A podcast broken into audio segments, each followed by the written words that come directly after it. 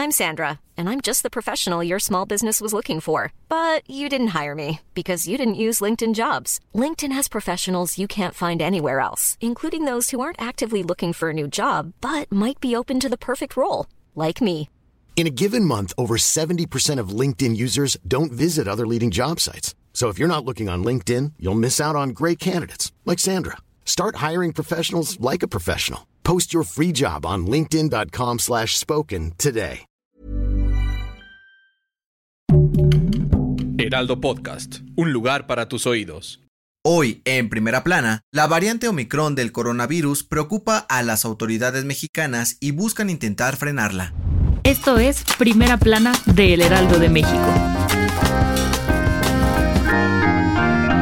Este domingo, la jefa de gobierno, Claudia Sheinbaum, anunció que el Aeropuerto Internacional de la Ciudad de México reforzará las medidas sanitarias y de vigilancia para detectar casos de la nueva variante del coronavirus Omicron. De acuerdo con la Organización Mundial de la Salud, la variante Omicron se detectó por primera vez en Sudáfrica y fue calificada de preocupación, pues las primeras evidencias demuestran que tiene un mayor riesgo de infección debido a las mutaciones que presenta. Algunos países como el Reino Unido, Bélgica, Italia, Canadá y Alemania reportaron este fin de semana algunos casos de la nueva variante, por lo que las autoridades han implementado nuevas restricciones de viajes provenientes de África para contener la propagación del virus. Claudia Sheinbaum dijo que por el momento no hay motivos para alarmarse, pues aún no se ha registrado ninguna alerta sobre esta variante en la Ciudad de México. Sin embargo, dio a conocer que trabajarán con el Instituto de Investigación Genética para conocer más detalles de ella y prevenir que llegue al país. Con información de Almaquio García.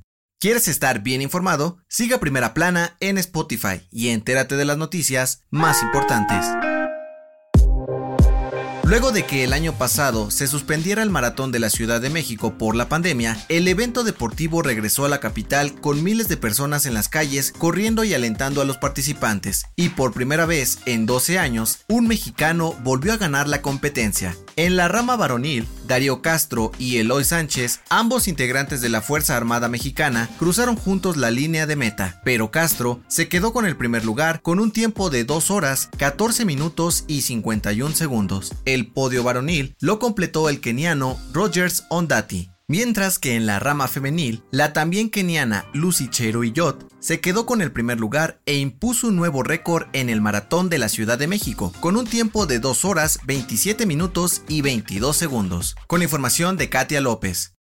En otras noticias, un grupo de profesionistas, políticos, académicos y líderes sociales presentaron el Comité Promotor de Frente Cívico Nacional, el cual buscará competir en las elecciones presidenciales del 2024 frente a Morena y la coalición PRI-PAN-PRD. Los integrantes del equipo anunciaron que su candidato será elegido por los ciudadanos. En noticias internacionales, este domingo, un sismo de magnitud 7.5 sacudió el norte de Perú. De acuerdo con las autoridades, hasta el momento no se reportan muertos, pero hay al menos 10 heridos y más de 400 personas afectadas en todo el país. Y en los espectáculos, hoy comenzó la preventa de boletos para el estreno de Spider-Man No Way Home en todos los cines del país. La nueva película del universo cinematográfico de Marvel llegará a la pantalla grande el próximo 15 de diciembre.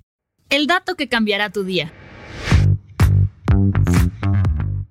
El hierro es uno de los componentes más importantes en la sangre, pero quizá no sabías que tenemos el suficiente como para crear un clavo. De acuerdo con los investigadores del Departamento de Medicina de la Universidad de Penn State, el cuerpo de un adulto promedio tiene alrededor de 3 gramos de hierro. Si lo sacaran y lo derritieran, podrían formar un clavo de unos 8 centímetros de largo. Soy José Mata, te espero en la próxima.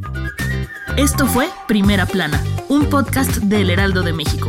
Encuentra nuestra primera plana en el periódico impreso, página web y ahora en podcast. Síguenos en Instagram y TikTok como El Heraldo Podcast y en Facebook, Twitter y YouTube como El Heraldo de México. Hasta mañana.